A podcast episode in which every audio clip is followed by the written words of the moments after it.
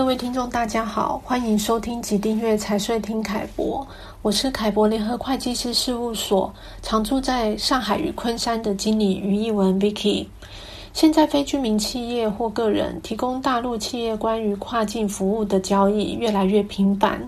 那么，大陆公司在办理跨境服务贸易对外支付的时候，应该要留意交易是否存在涉税事项，并且依照规定完成税务申报义务，才不会产生额外的税务风险。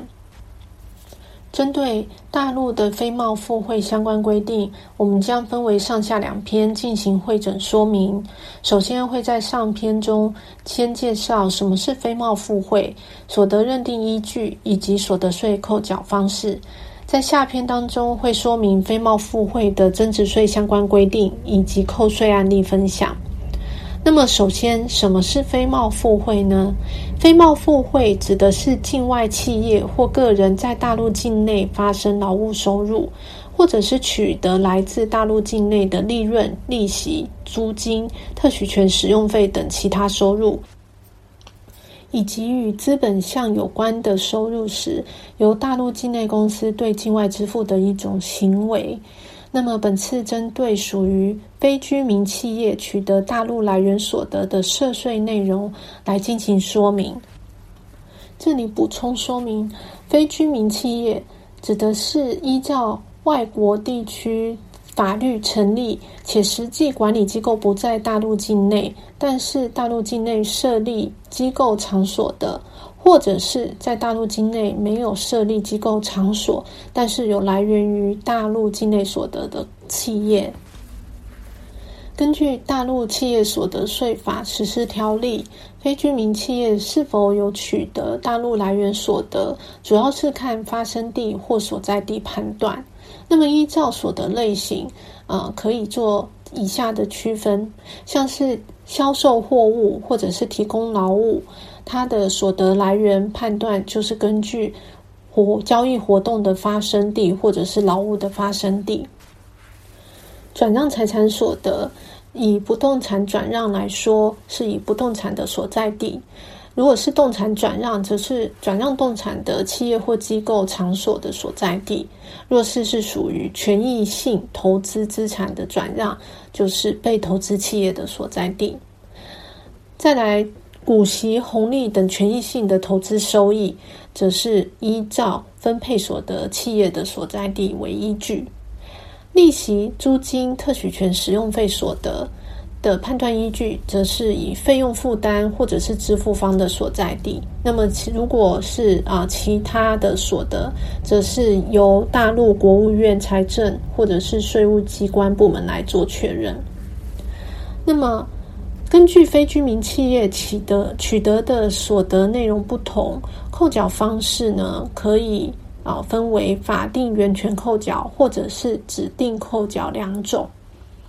法定源泉扣缴的呃扣缴义务人跟申报时点，以扣缴义务人来说，法定源泉扣缴的扣缴义务人是以支付人啊为主。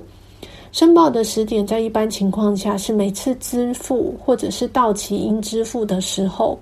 从这个支付的款项中啊来做扣缴。那么按照规定，扣缴义务人哦，应当在扣缴义务发生之日起七日内，向所在地主管机关哦申报和扣缴税款。常见。适用这个法定源泉扣缴的所得类型呢，主要是像股息、红利等权益性的投资收益，或者是利息、租金、特许权使用费所得、财产转让所得。法定源泉扣缴适用的企业所得税率啊、是法定税率或者是协定税率。法定税率的话是百分之二十，那么。根据这个企业所得税法实施条例第九十一条哦，后面是减按百分之十来征收。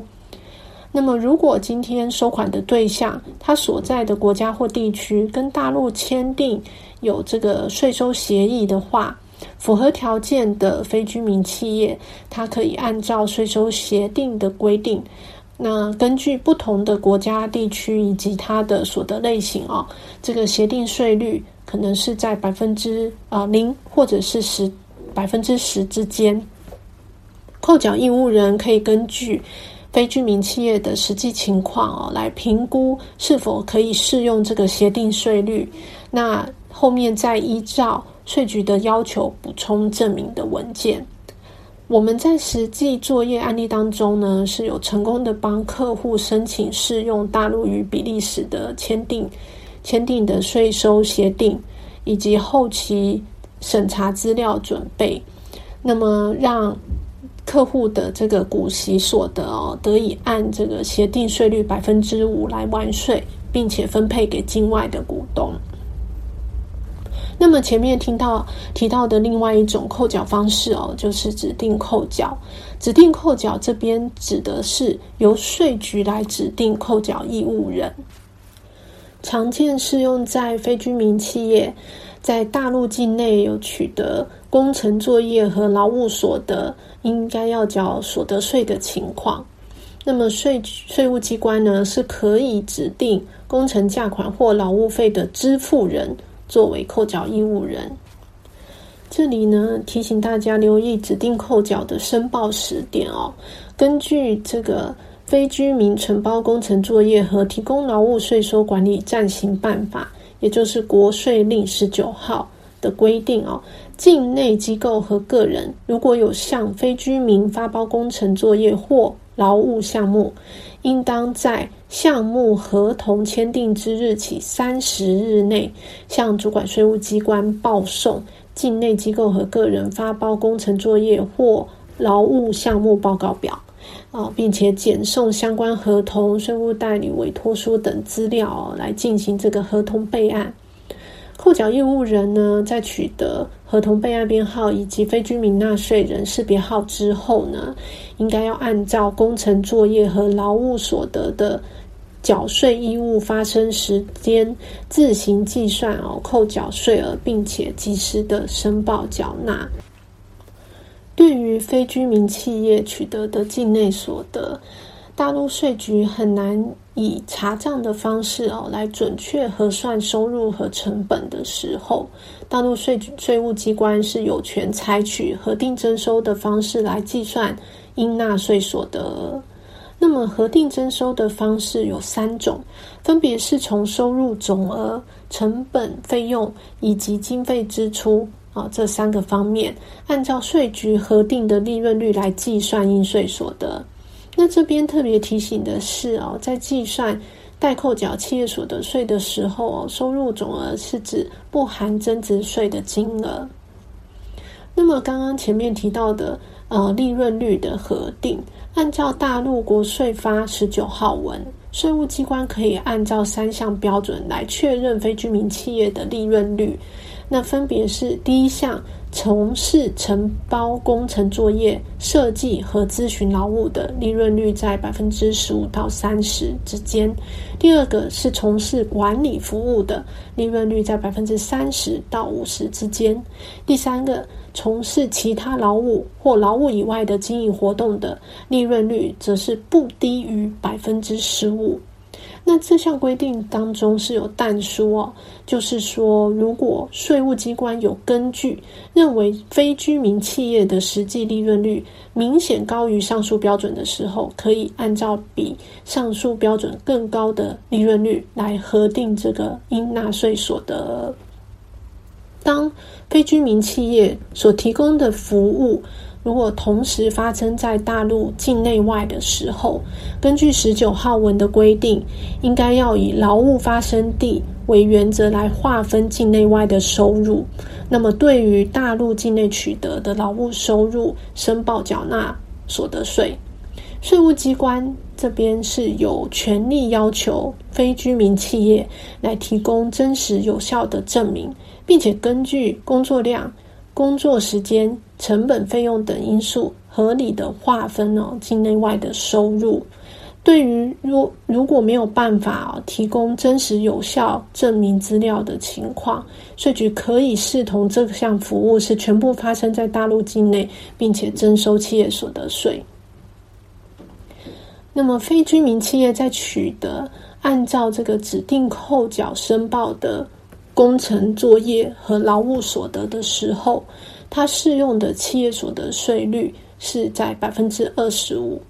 我们以常见的收入总额核定法为例哦，应纳税所得额的计算是以收入的总额乘上核定利润率，再乘上法定税率，也就是百分之二十五。那么根据核定利润率的不同啊，通常这个核定利润率比较常见的是介于百分之二十到四十之间。那么再按照这个指定的。扣缴申报方式来缴纳的话，实际实质利润一般是会落在百分之五到十之间。